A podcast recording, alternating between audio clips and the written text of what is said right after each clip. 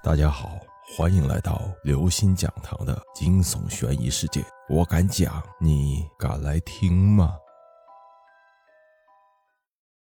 心中有鬼，操纵全局的男人。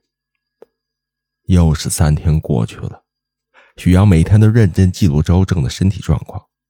他的眼睛浑浊皱缩，僵硬的身体逐渐软化。灰暗色的皮肤上布满了紫色的斑点，身体散发出难闻的恶臭，腹部膨胀，右下腹出现绿色斑块，这完全就是教科书上描述的尸体腐败过程。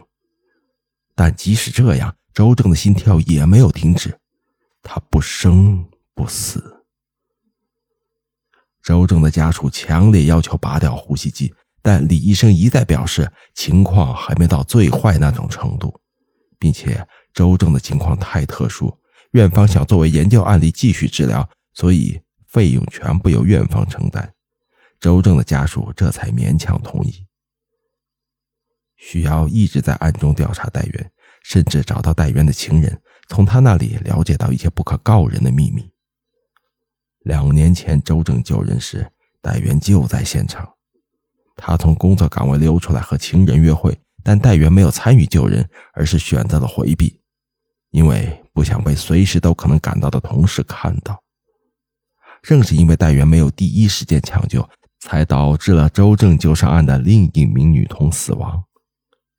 许瑶很早前就调查过这名女童，她是父母离异的单亲家庭的孩子，她的母亲事后离开了家安市。自从知道这个秘密后，许瑶便总觉得戴元的自杀中。夹杂着阴谋的成分，还有周正在精神科的病历中记载着，戴元曾向精神科的医生反映，周正清醒时说过，戴元是死神的使者。这是典型的妄想，精神科的医生就是以此判断周正有紧张性木僵。许瑶猜想，戴元试图让大家相信周正的精神不正常，是怕他说出自己的秘密。那么最后，戴元为什么会自杀呢？难道周正真的曾经到过地狱？许瑶把这个念头赶出大脑。戴元一死，他的秘密就永远成为秘密。好了，今天是周末，医院里意外的清静。晚上十点，许瑶从监护室出来，带出一个难闻的恶臭。路过的护士都捏着鼻子。许瑶一脸的无奈。周正的怪异状况越来越严重了。再这样继续下去，他肯定会变成一具真正的尸体。许瑶路过李医生的办公室时，门突然开了，他看到李医生一脸错愕的表情。“你怎么没走？”李医生匆忙问道，似乎在掩盖什么。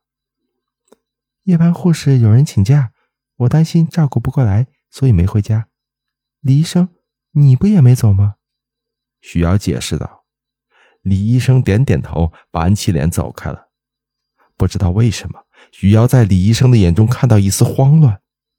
许瑶心中闪过一个念头：李医生与两年前的救人事件有什么关系呢？许瑶立即到护士站电脑调取两年前的资料，发现那名死去的女童也姓李，亲属栏写着母亲的名字。许瑶又偷偷查看李医生的个人档案。果然被许瑶猜中了，李医生曾有过婚史，他竟然是那名女童的父亲。至此，一个医生为女儿之死进行的复仇计划已经完全呈现在许瑶眼前。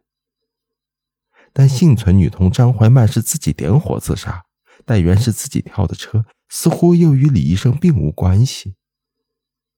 许瑶坐在护士站发呆，忽然回过神来。他的眼睛落在电脑屏幕中李医生的档案上，有一栏写着“国家二级心理咨询师”，需要悚然一惊，所有疑团一扫而光。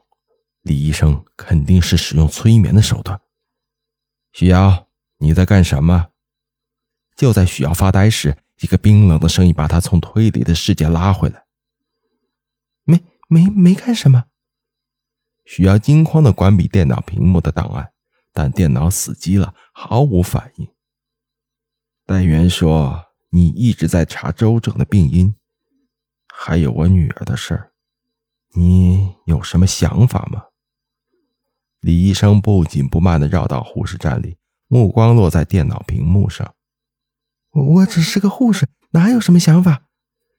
许阳伸手去按屏幕电源开关时，李医生的手抓住了他的手腕。护士的想法有时候最接近真相，而且我知道你是谁。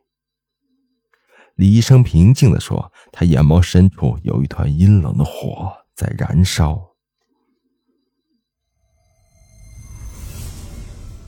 各位听众朋友，本期节目到此结束。如果您喜欢，请关注、订阅、点赞、转发四连击，谢谢您的支持。我们下期再见。